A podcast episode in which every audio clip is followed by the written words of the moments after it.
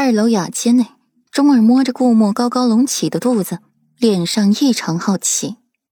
五姨，这里边就是我的小弟弟吗？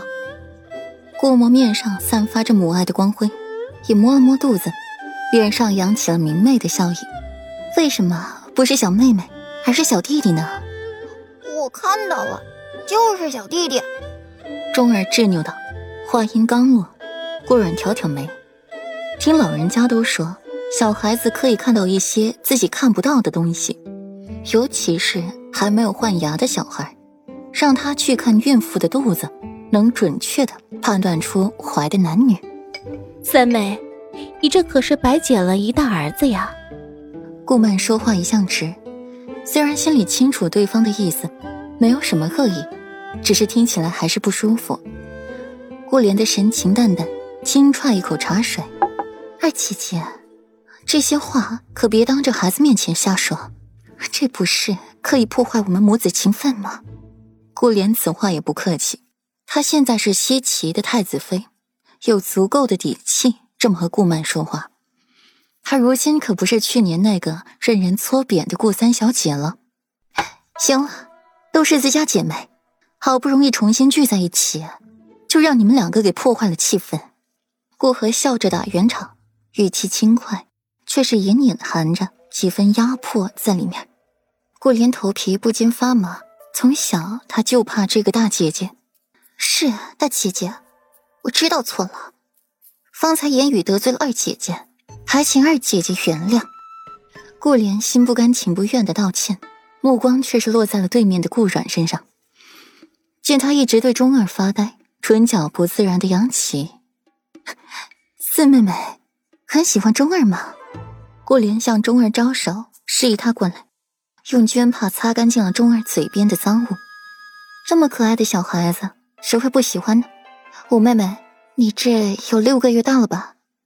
顾软的目光从钟儿身上移开，长孙允的孩子，他那么喜欢做什么？而且。这个孩子看起来并不如表面单纯。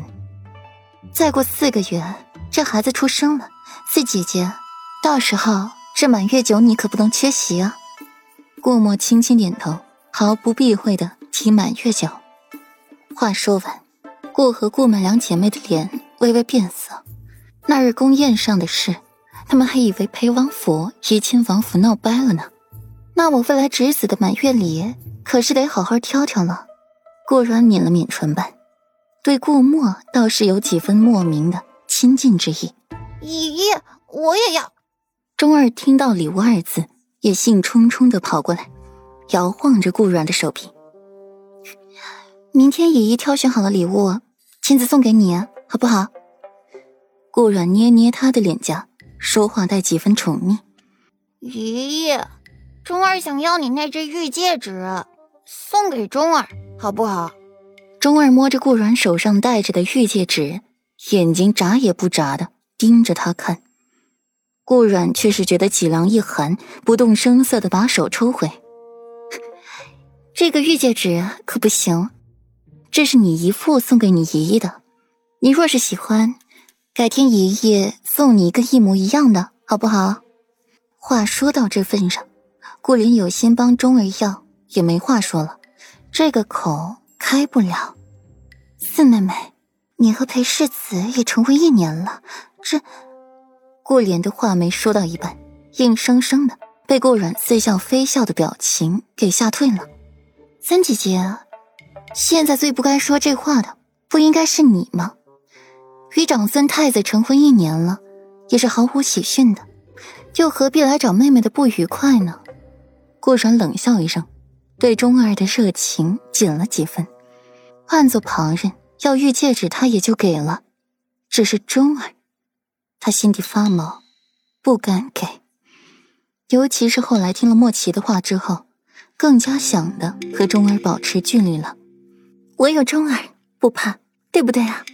顾莲不在意，他如今有宠爱，有子嗣，该知足了。得到的越多，失去的就越多。四妹妹，大家难得聚在一块儿，说这些不愉快的做什么？大不了日后从妾身的手里过继一个到自己膝下便是。顾曼也笑着打圆场，只是这说话不高明。